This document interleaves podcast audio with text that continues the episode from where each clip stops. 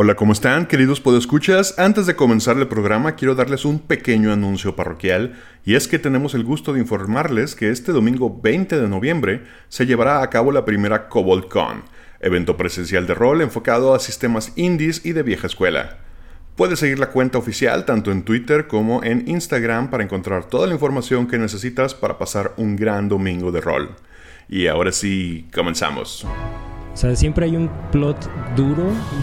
Oh, ya ves, puta esa madre. Es que lo voy a dejar acá. Yo sí tengo que confesar que ya le agarré un poquito de amor al remoto. La, la realidad es que fuimos muy hipócritas con todos ustedes. Te hubieras esperado que se muriera la Gerta, güey. Ah, ¡Cállate! No te imagínate esa bola de mierda. Más bien como. Ya la neta estoy, estoy, estoy jugando y estoy viendo hentai al mismo tiempo, güey. Así es como... Yo, no, no, dejémonos de mamadas. ¿Sabes quién no tiene canción también? El vago que me atacó anoche mientras estaba cagando. ¿Estabas cagando? ¿Te atacó? ¿Qué? ¿Por qué estabas cagando en la calle, güey? A ver, un momento. ¿En qué momento un vago y tú cagando están en la misma escena? Ok, pero, Pero- ¿eso lo descubriste o lo No. deseaste? Se me presentó. Buenas noches, Guadalajara. Nosotros somos Potionless y este es el episodio número 83 de Andamos Arcanos, grabado el 9 de noviembre del 2022. En este programa nos gusta hablar de rol, pero también de cómics, videojuegos, cine y la teoría evolutiva del xenomorfo. Como siempre, me acompañan en la mesa arcana el señor Osvaldo Luna. Con un misterioso dato de la NBA. Échale. Hay un jugador que es eh, ronda honorario, Ah, caray. que también es un eh, salón de la fama y que ya está retirado. ¿Manjanelo juega básquet? No mames. Eh, resulta que por allá del 2009, en estas fechas misteriosas y mágicas de Halloween y de Día de Muertos, en un juego en San Antonio, un pequeño murciélago hizo de las suyas en el tercer cuarto. Nadie lo podía detener hasta que Manu, el cazador de vampiros, con una sola mano lo detuvo. Ah, sí me acuerdo de eso, güey. Nice. ¿Estás hablando de Ginobili? Manu Ginobili, yes ¿Qué tal? sir. Nunca supe de eso. While under the influence of marijuana, his blood pressure increases. He feels unusual hunger and his central nervous system changes. His perception of depth and dimensions is radically changed. El Neandertal. De M. Michel Lobo Galvez. Muy buenas noches. Y está con nosotros el señor Jonas Acosta. ¿Cómo estás, Jonas? Hola, bien. Y yo soy que es el Revolver saludando a toda la gente que nos escucha desde Argentina, Uruguay, España, Estados Unidos, Chile, Colombia y Ecuador, según el reporte de estadísticas de nuestro host. Yay. Muchas gracias por escucharnos. Mándanos un saludo en Twitter en arroba potionlessmx para saber que sí son gente real y no bots de Morena.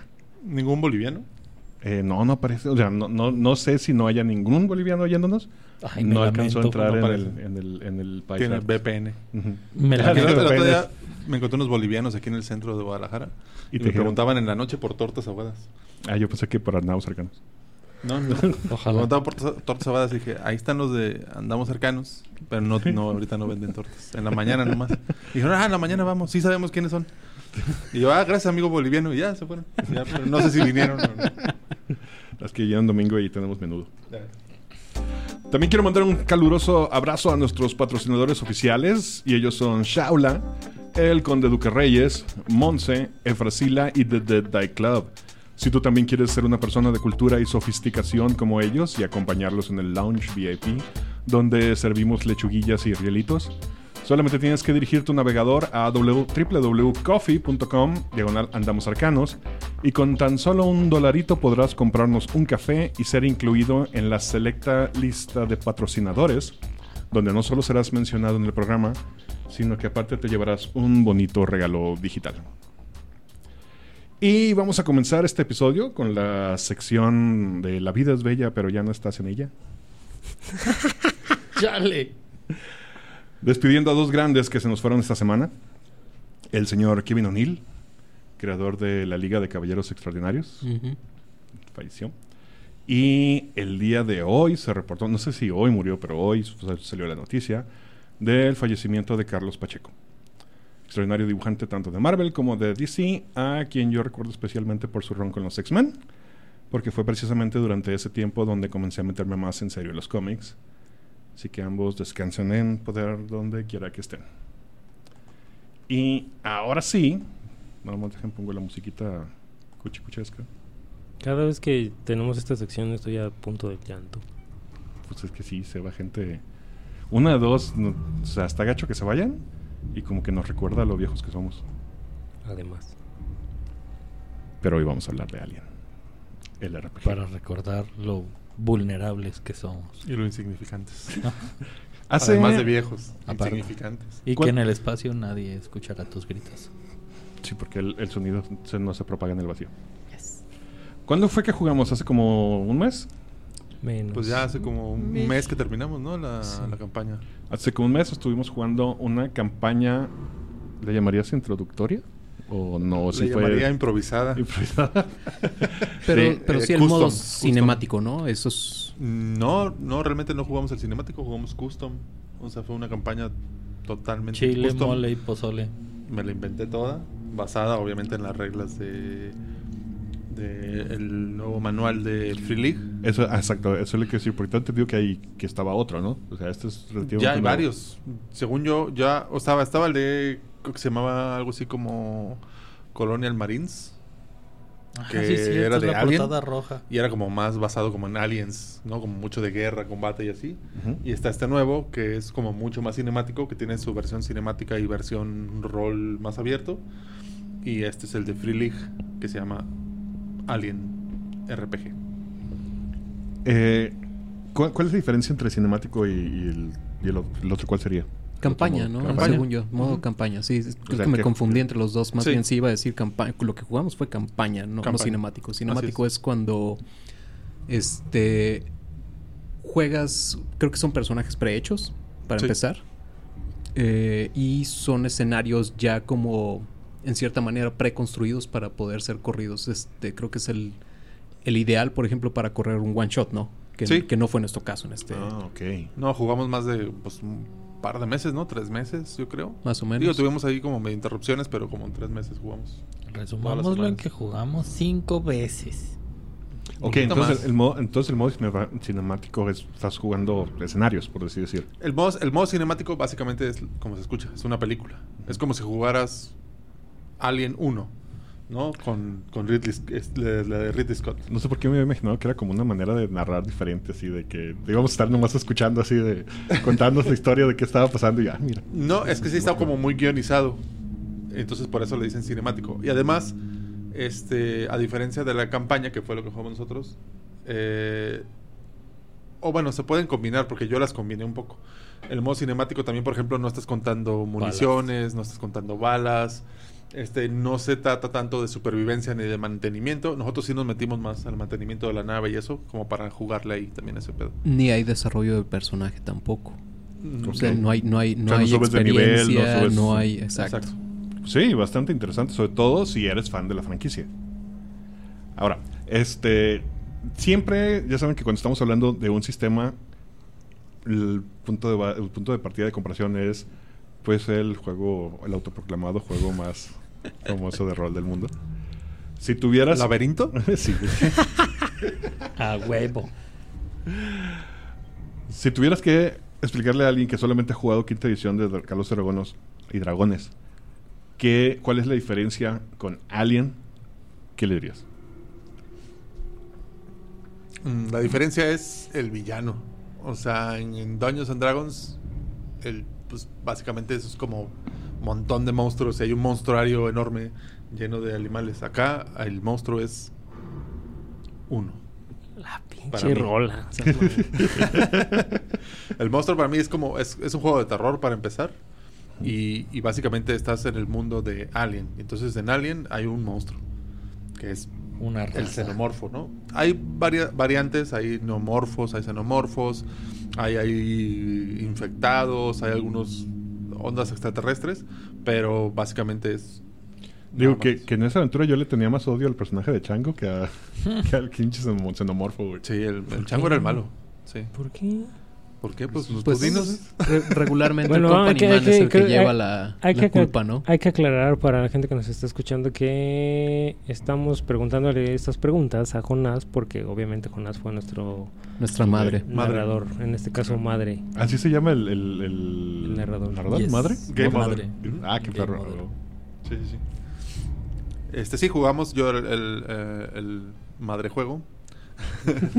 y este me aventé una historia ahí bien intrincada donde el personaje de eh, Chango era un agente de Weyland Yutani.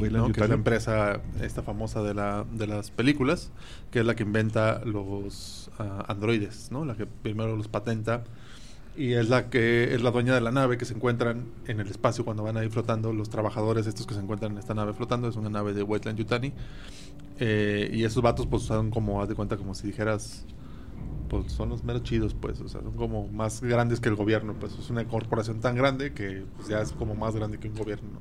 como ahorita este cómo se llama Twitter Como Elon Musk. como Elon Musk. Patrocínanos Elon Musk. Frank Scorpio. Si te queda dinero, cabrón, porque no mames. Hasta crees que no le queda. Ok. Tomando en cuenta la cronología de las películas, ¿hay algún margen de tiempo en el cual sucede el juego? ¿O puede ser donde tú quieras? Sí, el juego, ahí el manual explica que eh, más o menos hay una como cierta cantidad de años, como unos 800 años, una cosa así, o 80 años, no me acuerdo, este, que transcurren un poquito antes y después de la primera película de Alien. Ok.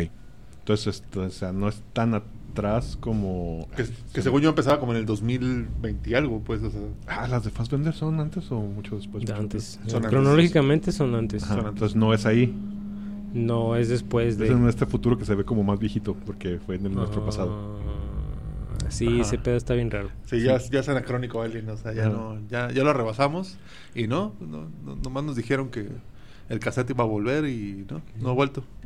Es que a lo mejor sí llegó infectado, pero llegó a unos tacos en Tepito y chingó a su madre. Pero tenemos este, teclados mecánicos. Yes. Eso sí. eso sí. Sonamos igual. Entonces, algo que a mí me gustó un chingo al grado de que me pasó un poquito como la, la vez pasada hablamos de Brancalonia y de las de las mecánicas de Brawl. Y en algún momento dijimos que sería padre este implementar esa mecánica en juegos que no fueran de Brancalonia, porque está muy chingón. Algo que me gustó un chingo de aquí fue el tema de los dados de, de estrés. Ah, muy bueno. Sí, de que realmente te vas estresando y cómo funcionan en el sentido de que, o sea, cuando acumulas dados de estrés, obviamente empiezan a, empiezas a tener una probabilidad de que hacen cosas muy culeras, pero también tienes la posibilidad de hacer cosas que normalmente no podrías hacer. Claro. Que es como, yo lo, yo lo traduzco como tipo la adrenalina, un, rush de adrenalina o cosas que haces cuando estás con el cagadísimo. Sí, es literal eso. Como o sea, el estrés. Lo haces con tanta intensidad que te puede salir increíblemente bien. O si la cagas, te puede salir increíblemente mal. Sí. Ahora, En- en- se juega con un sistema, para la gente que no Ajá. lo ha jugado, se juega con un sistema de dados de 6. Y tu personaje tiene un, creo que son cinco atributos, que era ¿Cuál? fuerza, agilidad, eh, wits, que es como inteligencia un poco, eh, y empatía. y empatía, son cuatro. Empatía son cuatro. sí. Este, y tienes bases y aparte tienes como algunas variantes de esos, no de esas cosas. ¿no? Tres por, ejemplo, cada uno. Tres de cada uno. Y además puedes escoger una clase que, que, es- que puede ser piloto, eh, agente, Androide. niño, androide, etcétera. No, Android no es, no es escogible. Ah, no, no es escogible, ese lo, lo puede meter el, la, madre, nada si más. quiere o no. Este, o bueno, pueden hacerlo al principio y pueden negociarlo. Pero el punto es que, bueno, tienes base de dados de 6 y este cuando te sale un 1 en el dado, ese es un fallo crítico, digamos, Ujú. ¿no? Y eso te, te en, lo- empieza en a elevar el estrés. en los dados de, de estrés. En los dados. En, en- Ah, también en los dados. cualquier dado. Sí, cierto, es cierto. No me acordaba de No, eso. sí, no, también. en los dados de estrés. En los dados 3, de hecho, te vienen marcados. en- si, si te compras el, el- el Starter Pack que nos compramos nosotros acá, los dados de Alien son muy bonitos y en el 1 tienen un, Un face face. Yo sí soy fan de los dados. Está muy bonito. de Y Y el propiedad. 6 tiene el alien hecho bolita. No, El es seis el es 1. el- Es el el 1. seis El es 6 como tiene un la- el loguito de los Marines. Ah, los, lo- ese logo. Ajá. Es como una crucecita. Que ese sería el 6. Y bueno, total, empiezas a eh, con los fallos esos de- del dado de estrés. O si, te, si, por ejemplo, ves un xenomorfo o te metes en una situación de mucho estrés, como de que se te desconectó tu cable a- haciendo una camioneta espacial o algo así, empiezas a subir eh, tus dados de estrés que te dan, eh, literal, dados extras que vas a tirar, pero son de otro color para identificarlos como, como dados de estrés. Entonces, en, el juego original vienen negros y amarillos, ¿no? Entonces, vas a agarrar, vas aumentando un montón de daditos amarillos que te hacen como, como dice Quetzal, como más te dan más opciones porque tienes simplemente más dados, pero también te dan más opciones de tener este digamos que trastornos mentales, un poco así serían, como trastornos traumáticos de estrés.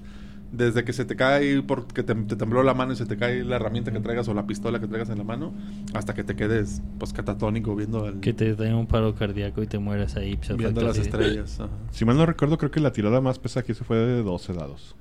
Sí, sí, no, es que tú manejabas estrés Sí, a niveles que exagerados. jugaba como la vida real, No, güey. tú tiraste, tú tiraste el máximo de 18.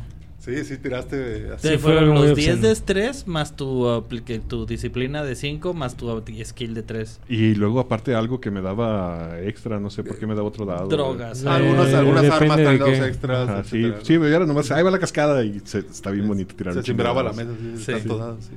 Sí, la neta sí me gustó ese pedo, tirar un chingo de dados. Está padre. Hubo cosas, o sea, estamos hablando del armado de personaje. Para empezar, este. Empiezas con un número. O sea, no tiras dados para ver tus stats, como en DD. O sea, tienes un número de puntos que repartes en, en- en estas cuatro habilidades generales, ¿no? True. Creo que eran 14, 14 puntos a repartir al principio. Y luego que cada uno tiene como sub habilidades. 3. Ajá, cada uno. tres subs Y- habilidades. Y ahí esa es la repartidera. Son Y- como, son como especialidades, o sea... eh, Según yo, para skills son 20 puntos. O sea, repartes 14 entre los atributos y entre los skills puedes recorrer- eh, repartir 20. Ok. O sea, con, con los tres talentos que se desprenden de cada atributo. Les prometo que había guardado el manual en la mochila y me salí a trabajar y me vine Así ya. que van a tener que Pero- confiar en nuestra memoria. Ay, no necesitas tanto. eh, los skills son simplemente sus habilidades del atributo. Por ejemplo, en fuerza tienes combate. Eh, en empatía tienes este mentir. eh, en wits tienes tu uso de tecnología. Y en reflejos tienes pilotaje. Que O sí, marksmanship. Rango, es, ¿no? disparo de rango. Armas de rango. Tal algo vez. al- algo que me gustó mucho a mí es este sistema de los éxitos. De, necesitas chulo. tantos éxitos para. O sea, no es de. Ah, tú, tu dado de 20 más tu este y más tu este menos mi armor class y el taco no. y la chica. Digo, está chido, pero simplemente, güey, ¿cuántos éxitos necesito para, para pegarte? Tantos, órale. Ahí van 18 dados. Ese, sí, sí lo hace como. Pero, y siento que, que le agrega un chingo a este pedo del estrés. Porque a, a veces tirábamos los 10 plus dados y no salía. Y de hecho, de hecho, si lo recuerdas bien o mejor, eh, no nunca nos dijo el número objetivo. Ah, no, nomás nos decía Sí, creo que si era- pasaba o no pasaba. o sea, No, mejor nos decía qué pasaba. O cómo pasaba, porque la, la onda de, de que tienes que lograr X cantidad de éxitos es eso, es cómo pasan las cosas, más bien a que si lo logras o no lo logras. Sí, el manual también marca como niveles de éxito, como éxito normal o éxito extraordinario o fallo normal o fallo super culero. Y también porque en los, en los talentos y en los skills, cuando logras, o sea, logras un éxito, eso te hace lo, conseguir tu acción y si tienes más éxitos, esos éxitos los puedes expender para incrementar el, el- el- el skill. Por ejemplo, eh, cuando estabas disparando, si tenías más éxitos podías detener al oponente en una posición o podías hacer como fuego O O pro- supresivo doble, o, tirar o doble de daño. según yo. Tenía- daño. exacto. Tenía este rollo como en Brancalonia de los moves, de las movidas. O sea, Ajá. por cada puntaje extra podías modificar lo que hacías. En un grapple era mucho más apantallante. Que aquí viene al otro que también me gustó un montón, que ya lo había visto en... O sea, yo, voy a hablar de mi personalidad. Ob- Obviamente existe desde hace mucho. Yo primero lo vi en Morborg, que fuera tan presente el- la onda de uso de tablas. Entonces Ujú. aquí también estaba de que tiren la tabla de pánico, tiren la tabla de crítico, tiren la tabla... Sí. Y pasó algo que a mí me llamó un chingo la atención. Me ha sucedido, hablando de quinta, cuando estoy, ah, cuando estoy en una mesa y estamos haciendo personajes, es común que alguien, cuando agarra un row, por ejemplo, quiere irse por el arquetipo de asesino de... Es que, ¿cómo, ¿cómo le puedo hacer para matar a alguien de un solo putazo? O sea, eso es súper clásico, plática de gente haciendo row por primera vez. O sea, quiero ser el güey que sale de las sombras, desde por atrás y le corto el cuello.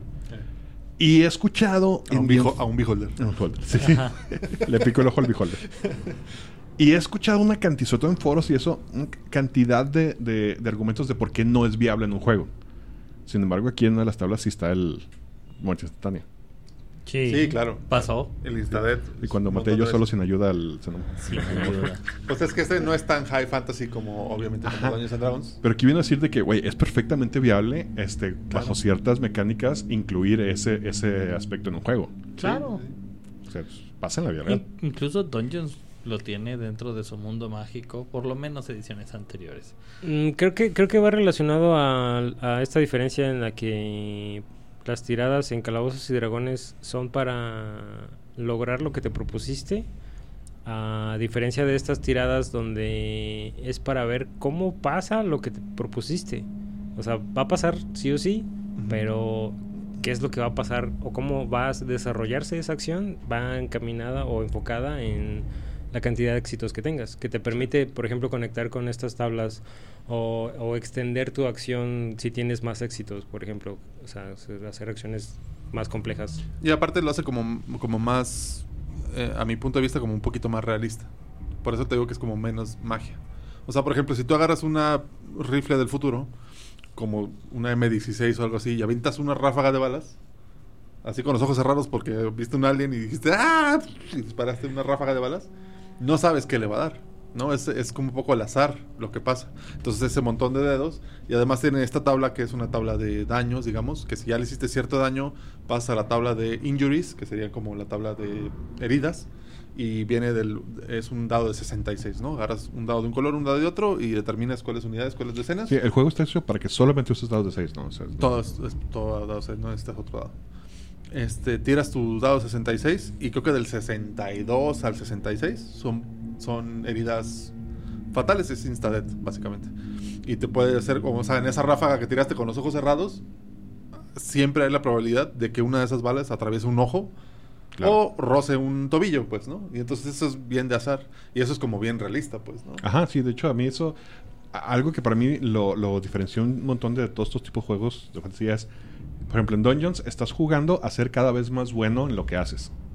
Vas moviendo, vas, se supone que eres el héroe, cada vez más héroe, y vas subiendo tus proficiencias y vas aumentando tus skills. Acá yo lo sentía más como, pues puede que seas muy bueno en lo que haces, pero a ver cómo lo haces cagado de miedo. Ajá.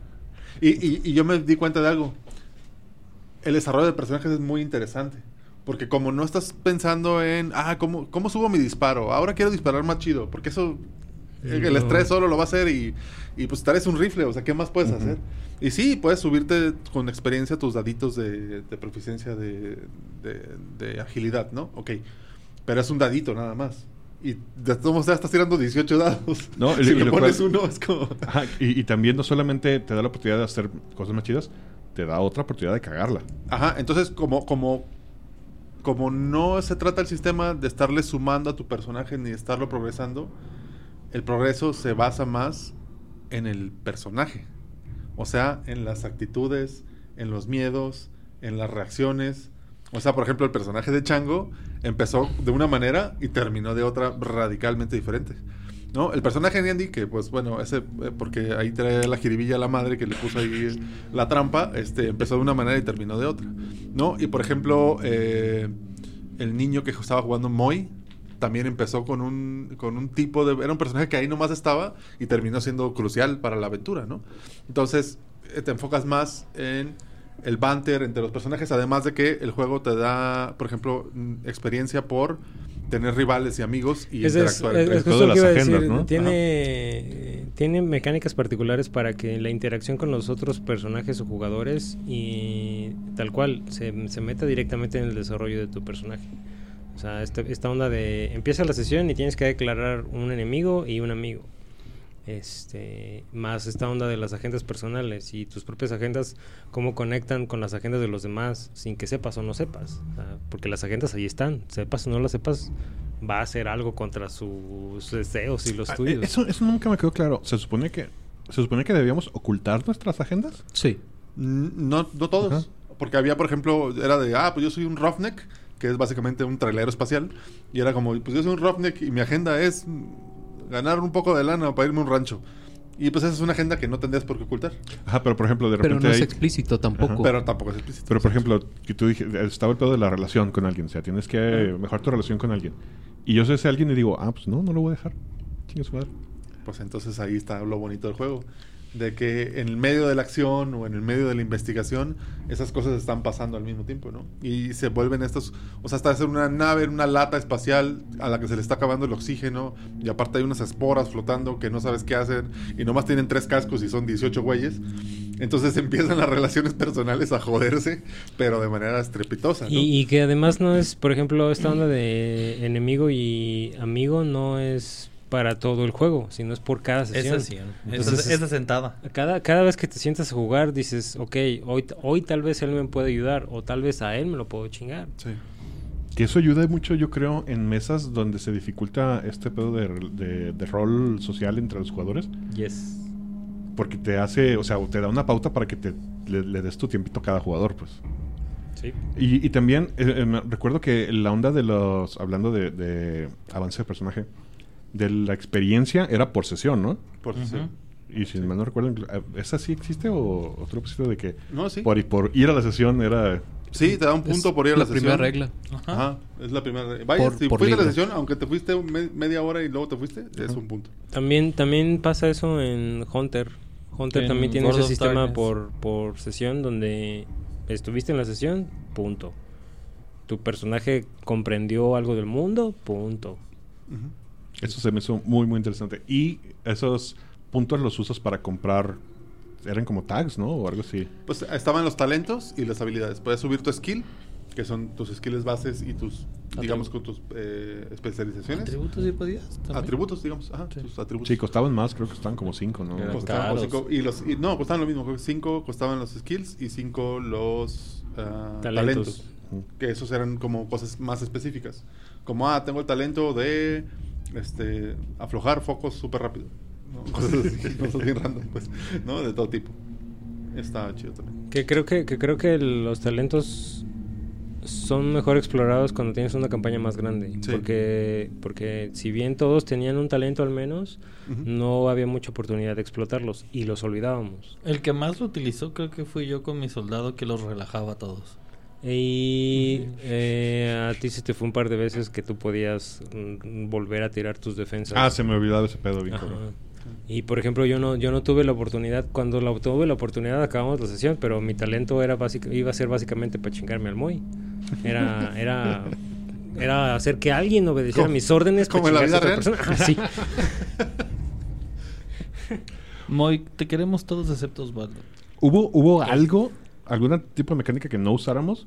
Pero Sí. Recuerdo, la, la- por ejemplo, el pedo de la radiación, que también se marca en, el- en la hoja. Sí, esa no, no tuvimos Es- su oportunidad. Creo que lo interesante de Alien es que te brinda tantas mecánicas para combinar en tu juego, sesión o campaña, porque también todavía no hemos hablado a fondo de qué es mantener la nave, Ajá. qué significa viajar en una nave, qué significa el equipo de pilotaje, el radar y etcétera, etcétera, que El combate espacial. el combate espacial que tampoco no lo tocamos mucho. Es creo Sí- que Sí tocamos, pero... Pero fue bien un combate super- rápido, superficial, superficial. sí. O sea, conforme estábamos jugando y mm, pues, tenía chance como de ver el libro, sí, sí trae un montón de información de, de nave a nave para ese pedo de combate Sí. muy cabrón. Y sobre todo, este, este pedo de, ahora sí, una palabra que me caga que usan los foros de D&D, la sinergia. Este, aquí sí, o sea, Es por ejemplo, esencial. ajá, yo, yo como, como, ¿cómo se dice? Disparador. El, el Gunner, dependía de lo que me dijera el navegante. El dependía del piloto. Y era así de, o sea, si había una cadena de, de, De un- mando. Un, pipeline que pues, todos teníamos que hacerla bien para que, para que saliera el tirito. Sí. Porque como en este futuro donde no hay pantallas AMOLED. No, Eso todas está, son está bien chido. RGB. Y, y eso eh, creo que también estuvo como bien interesante, como el uso de la tecnología. O sea, porque había radios, pero por ejemplo, lo onda visual es muy pobre. En, lo- en las, en las películas de Alien, ¿no? O sea, siempre las pantallas eran como pantallitas chiquitas, super pixeladas, con los, con los este, letras saliendo así como si fueran impresora de los 90 y de... Y te, y te ofrece pura pura data programable, pues. O sea, Ajá. no, no Ajá. estás teniendo ningún visual. O sea, na- ni No. nadie en el crew trae una cámara y la proyecta hacia todos los demás. Nadie trae Nadie, internet, ni... Ajá. No, nada Pero hay una inteligencia artificial bien mamona. Exacto. Mamá. Que está controlando una nave de, que es una ciudad, ¿no? De tamaño. Ah, Muy chido, muy chido. Entonces, ¿sí da para una campaña larga? Sí, yo creo que sí. Este, a mí se me hizo como un poco cansado en, en ciertas partes. Y además, este, el terror es difícil hacer campañas largas. Para mí. Porque mantener el nivel de tensión, o sea, como en, en la película de Alien, en la primera. No sé si, si- spoilers para los que no lo han visto, es el No octavo pasajero. Este, había un alien en la nave. ¡No! y se checaba a todos, ¿no? Entonces, la primera película era tensión pura y el alien salía nada. Era una sombra ahí nomás y de repente alguien salía despedazado y la tensión era entre los jugadores, porque eran un montón de obreros que decían, ¿por qué chingados estamos haciendo lo que la empresa nos dice? Y era una pelea de oficina, eso estaba poca madre. Y aparte había un pinche androide infiltrado, que eso está bien chido, esa mecánica que está bien chida en Alien. El- la, la madre puede determinar quién de los jugadores es un androide y le puede decir, güey, tú eres androide, pero nadie se tiene que enterar. Y eso está muy perro. Porque juegas a eso también al, al Among Us. está muy Sí, perro. De hecho, hay, hay- hay un anime ochenterísimo que me acuerdo que yo lo compré en Gigante, cuando existía Gigante, en un paquete de, de 3 VHS por 50 pesos. Ajá. Y eran animes. en- en- est- estaban subtitulados, pero los nombres estaban en español. Entonces no sé si el nombre sea en, en- ¿cómo se llama? Correcto. Había uno que se llamaba Somos 11, que era de una nave. Y, y el dibujo es onda Heidi, güey. O sea, de ese tipo de dibujo. Es, iban a, iba una, una nave que se iba a ir por un chingo de tiempo, iban a entrar en criogenia y toda la chingada. Y iban a. No, no me acuerdo si iban a buscar un planeta o ya iban al planeta que habían encontrado. ¿Sí? El caso es que había recursos para esos 10 cabrones y solo caben 10 y solo tiene que haber 10. Pues llegan, arrancan, se van y. Son somos 11, 11. somos 11. Wow, qué buena, qué buena idea. No, no hay un malo, güey. No, no pasa ¿No? nada más. Nada más es toda la pinche estrés de eso, güey. De, güey, porque hay 11. O sea, o sea, fue adrede, fue un error. Si fue un error, pues no hay recursos. Si fue adrede, ¿por qué? O sea, todo ese pinche terror. Y eh, eh, es, eso es algo que eh, me gustó un chingo, ese tipo de tensión.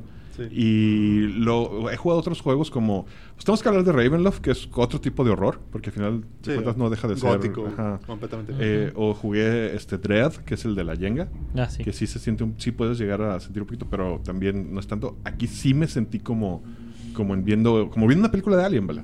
Sí, O sea, sí el, muy, muy el- el cabrón. manual está muy bien armado y las, y las limitantes que te pone están muy bien pensadas para justo eso, para que siempre esté tenso todo. Además, un xenomorfo, si tú ves los, los stats en el libro, dices, pues nadie le gana a esta madre. pues. O sea, necesitas un ejército de 10 cabrones para ganarle un o, xenomorfo. o un médico pacheco Un médico bien pacheco, como que sale- Pero ese era un neomorfo, esta- era un neomorfo joven, Ah, el que les puse.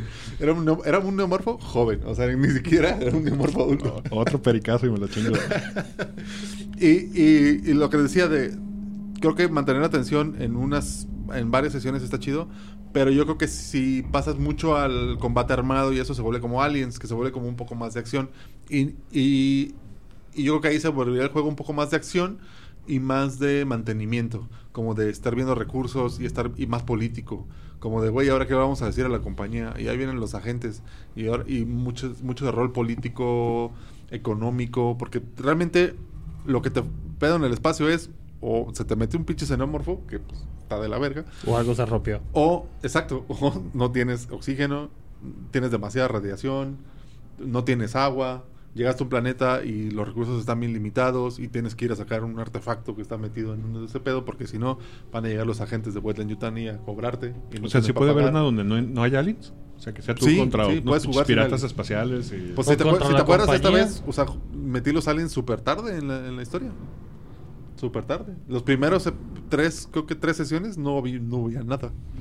Güey, la, los primeros tres sesiones fue como chingados vamos a hacerle para que William Yutani no nos culpe por un asesinato o muerte que nos tenía al pedo, güey. Ajá. nice Era salir de un, de un planeta jodido. ahora qué pasa eh, cuando estamos cuando estás armando la la la party sí como dijimos si hay una sinergia necesaria para el combate eso Oye, no hemos mencionado que tienes que hacer tres personajes. ah esa es otra Ah, Tienes sí, tres son muy mortales. muy Porque te vas a morir. Y estás jugando con los tres al mismo tiempo. O sea, ahí están, ahí están todos. Sí, Creo que eso no es parte del libro. ¿No, no era? De- Puede ser, o sea, en la cinemática sí vienen, sí, por ejemplo, en la campaña cinemática que viene, eh, la- ya, ya hay varias. La, la primera que viene se llama Chariots of the Gods, creo que se llama así la, la campaña, que es la que viene en el manual De cajón. en el cajón, ¿no? Y ya hay varias, creo que hay una que se llama Destroyer of Worlds y creo que ya están sacando otra, ya, ya viene otra en camino, creo que ya hay como tres que se ven muy buenas, luego, luego los jugamos. Este, y en las cinemáticas sí te ponen, te dan a escoger personajes, pero sí vienen extras, sí vienen sobrantes. Y la idea es que si se te muere tu personaje, agarres uno de los extras y juegues con ese. Eso me recordó mucho a Dungeon Crawl Classics. Es que, es, es que en, en Dungeon Crawl Sí. creo que es, creo que creo que sí, ahí sí es regla. O sea, mientras no haya una selección natural de las cosas, puedes jugar con los Pero, pero este pedo de que los traes en la aventura a los tres, nada más tú decides cuál es tu main en ese momento. Ajá. Sí, yo, acá en la, en la campaña por, por digamos, por, por hacerlo más fluido, dejé que todos jugáramos con todos los personajes. No, pues es que ya hay perdidos en de, pues, ¿dónde está tu personaje? No, pues otro planeta, pues tráelo, Ajá, mándale un Uber. sí. No, y permitía en cierta manera varias dinámicas que tuvimos, ¿no? Sí. o sea, como Sí. separar la party, no hubo tanto pedo, pero también hay gente en la nave, este, hay un grupo de exploración, hay un grupo de ataque, nos encontramos un grupo nuevo, Ajá. bla, bla, bla, ¿no? Creo que sí permite estas varios tipos de, Y- nar- de narrativas al mismo Y- tiempo. Y tiene esta dinámica de terror overpower que, güey, puedes poner a los tres personajes de cada quien a dispararle un xenomorfo y aún así fallar, güey. Sí, esa escena en el, en el cruce de naves que estábamos abriendo y cerrando la puerta. de qué culero los quería dejar, yo llegaba y lo abría y luego te cerraba. Y el pinche snowboard agarran, donchándose no sé quién. Sí. Eh, sí, sí. O sea, o sea, es es este estrés divertido. Sí, sí, está muy divertido. Porque me recuerdo mucho a cuando, cuando yo empecé a jugar Rebellion con ustedes y le decía a mis amigos, no, es que jugamos así, así, así, así, así. Y me decían, ¿y te diviertes? Porque lo que me cuentas suena horrible, güey. Suena que te la pasas súper mal. Sí. De Mi hecho, sí, personaje sí. le duele, a mí no. de hecho, sí hubo- ha habido momentos en, en, en la ronda, en Ravenloft, que han sido hiper obscuros, güey. Así de que... Pero- Muy, güey. pero- Porque pero- estábamos tristes todos. Pero en segunda. En segunda. Ah, no, sí, en el Grim más Grim que hay. Ajá, sí, ese sí creo que sí vale la eso pena es el especificar. La neta. Aparte, sí. Un saludo, Diablo. Algo que sí me gustaría hacer notar, eh, obviamente no es a hue- o sea, la caja que traías es como una especie de set. Yo me compré el manual original, que pues es- no me acuerdo cuánto costó, la neta. Este es un manual bastante choncho, son como unas Es un librote. Un sobre librote los de pasta mil dura varos, muy ¿no? bueno. Sobre los mil varos. Mil, menos. mil y cacho. Ajá. Esos mexicanos. Pero el libro, 2022. el libro está muy bonito. Sí. Muy bonito. Muy buen arte A- interno. al- algo que de repente le criticamos mucho a D&D de, de- de- es que está medio difícil de buscarle. Este, a mí se me hizo muy, muy bien organizado. Sí. Este, y los extras, no sé si todos los manuales lo traigan. O sea, traía dados, traía tarjetas, traía los Ah, de es las que eso, naves. eso viene aparte, ¿no? El Ah, manual, esa es el la manual caja. viene pelón. Es Ah, el ok, puro ok, ok. manual. Este, y yo me compré el starter set. Que la verdad es que está raro, no sé por qué hicieron esta compañía esto. Porque el starter set trae su propio manual chiquito. Que es como, ah, manual para que juegues, pero no viene completo. Por ejemplo, no viene para armar personajes. Porque trae la aventura cinemática, trae un manual pequeño que explica las reglas básicas, pero no trae el manual para armar personajes. Ese tiene, tienes que comprar a fuerzas el manual original, el manual grande, digamos. Tienes que utilizar los personajes de referencia, ¿no? Tienes que utilizar exactamente los personajes que vienen de la campaña, que ya trae ahí. Y la campaña está bien chida, este... eh, y el manualcito ese chiquito se me hace como bien inútil, pero es como un manualcito que podíamos rolarnos y tenía las tablas y todo. Pero no tenía la- lo de generación de personajes, entonces era como medio absurdo. Pues más bien era una referencia rápida. ¿no? Era una referencia Sí. rápida, más o menos. O Y sea, si te compras el starter set, nada más vas a poder jugar La campaña. la campaña que viene ahí. No vas a poder armar tu campaña porque no trae los números para armar personajes. Entonces eso sí me, se me, se me hizo raro. Podrás jugar otra campaña con el mismo personaje. Pero, pero ¿qué, qué tiene de raro? En realidad es un, Eso buen, hace, ¿no? es un buen modelo de negocio. Sí, bueno, sí. Haciendo, haciendo referencia, por ejemplo, a Shadowrun, el Alphaware, que es la caja de starter que compramos nosotros, también es lo mismo. Los Claro. dossiers que vienen ya vienen armados y el manual de referencia no viene, no habla de cómo armar tu personaje. Ya, ya. Pero Pro- ese sí trae el manual incluido, ¿no? Nope. Ah, No, También lo compré aparte. Ah, no Venga. recuerdo si el starter Ay. de D&D, porque el que el de la mina, según yo, trae personajes prehechos y... Y tampoco Y trae- eso. Porque el Essentials es el que sí trae hojas Sí. en blanco. Sí, sí. El Essentials trae, creo que, Pero- reglas pero- de armado hasta nivel 4, 5. No sé, según, según yo el Essentials lo que trae también es como Quick Guides y te hace referencia a... Manualotes. a que compres. Sí, pero el, el otro, el de las minas, y ahora el nuevo, el de los dragones de no sé dónde, es... Ah, a mí me es- cagan las minas. nunca lo he podido jugar completa, el que jugar. Es, o sea, no puedes jugar toda la vida con él. O sea, tienes, ah, ya jugaste Sí, la aventura, pues ahora sí compra. Pregúntales a los de... Güey, güey, créeme, créeme que a lo largo de los años hemos demostrado de que capaces somos. Fácil, Machín, fácil. güey. Ya encuentren esa pinche mina, chingado. El- eh, y aparte en la caja Demasiados del starter set, que para que los que se la quieran comprar, vienen los dados. En el manual original no trae dados, en la cajita sí, y están bien chidos los dados. Trae dos sets de 10 dados, unos amarillos y otros negros, muy bonitos. Este, trae fichitas y trae mapas de las naves y trae mapas de, eh, de diferentes naves y mapas de otra cosa, no me acuerdo, pero está muy, muy chulo. Traía Y mapas como de dos edificios, ¿no? de, de las naves. La- No, de- aparte- un Bison específicamente. Un Bison, trae un Bison Ah. y trae, del otro lado trae otras naves diferentes. Sí, No, trae cuatro y una ¿El Bison es el, que- el- como el Nostromo? El Bison es como el Nostromo, así es.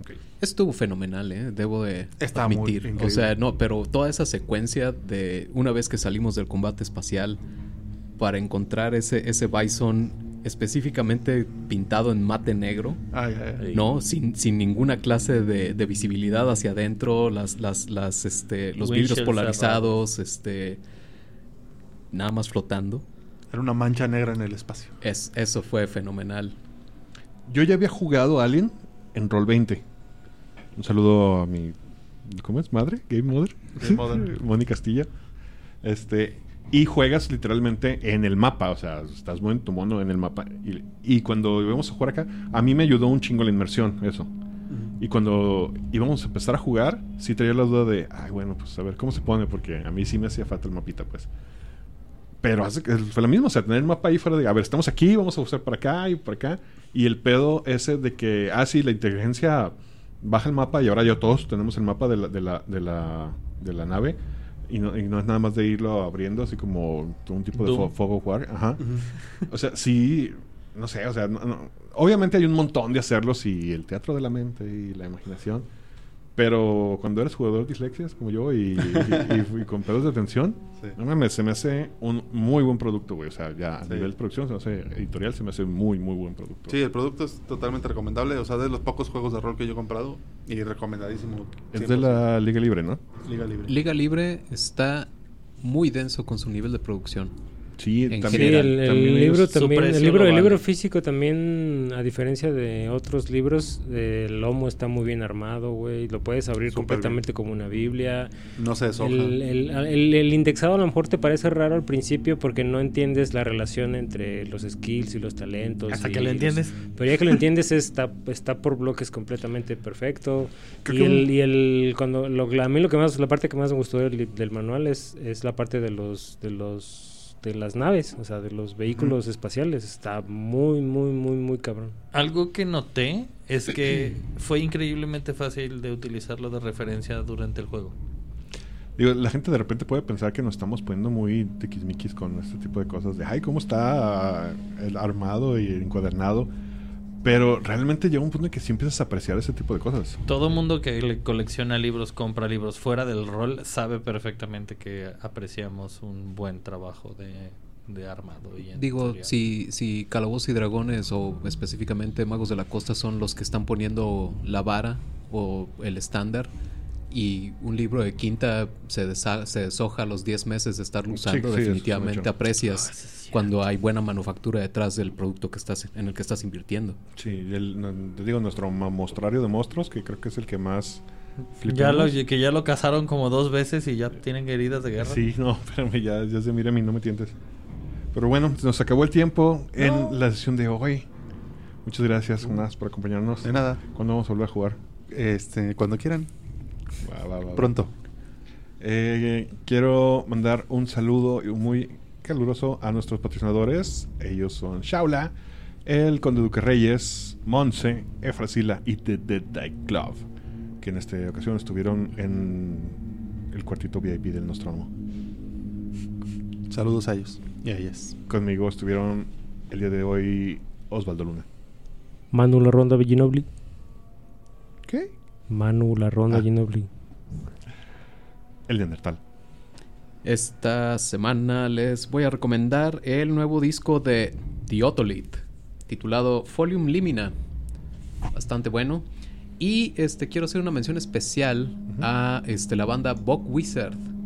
sacaron un este soundtrack para una aventura de Morkborg de piratas específicamente, Nice. este titulada eh, Seven Aboard the, the Shackle. Ah, el que... es- Creo que sí la vi, pero ¿no, no salió un setting de piratas? De Es- ese. ¿Es ese? Y la ambientación está hecha por esta banda. Ah, huevo. Este, me, me- me dio mucho gusto ver que, digo, eventualmente, no sé qué habrá sucedido, pero eh, eran como muy fans de D&D. Entonces verlos ahora colaborando ya con alguien fuera de D&D es así como que, eh, mira, todos nos estamos dando cuenta. Creo que en algún momento sí vamos a tener que dedicar un, un programa a todo lo que está sucediendo alrededor de Morborg porque están saliendo, aparte es el de Cyberpunk y pues, según yo en el espacio también, ¿no? Es, es otra parte, pero, pero no, la cantidad de, de... Podemos hablar más bien del... Específicamente hay una comunidad que se llama Ex Libris. Ah, va. este que es donde todos suben su, su contenido creado. Este, un cabrón tuvo la osadía y los huevos de recopilarlo todo, catalogarlo, taguearlo. Es una perra belleza. Yo le metí, yo le metí, hizo, él, él armó un Kickstarter para, para hacerle esta base de datos y yo, yo le invertí, la verdad. Este, de hecho sale mi nombre en los créditos. Nice. Huevo. Deme Michelo Galvez. Un shout out para este fin de semana que es el Carnaval Rolero. Si quieren jugar rol, allá y dónde. Ah, es cierto, ya voy a estar dibujando en vivo. Una vez más, muchas gracias, Jonas, por acompañarnos. Gracias. Este, jueguen Morborg, jueguen Alien. Y saludos a Sigourney Weaver. Mames. Eso, patrocínanos. Patrocínanos. Te amo, madre. Patrocínanos, Sigourney. Patrocínanos, Weyland Yutani. No olvides seguirnos en todas nuestras redes sociales. En Twitter y en TikTok estamos como Potionless MX. En YouTube, donde podrás ver nuestras sesiones de rol. Y en Facebook, donde puedes enterarte de todas nuestras noticias, nos encuentras simplemente como Potionless. También en Facebook puedes ir a cotorrear con nosotros en la rolería. Y si quieres conocer qué es la ronda y seguir sus aventuras, visita nuestro webcomic en www.potionless.com.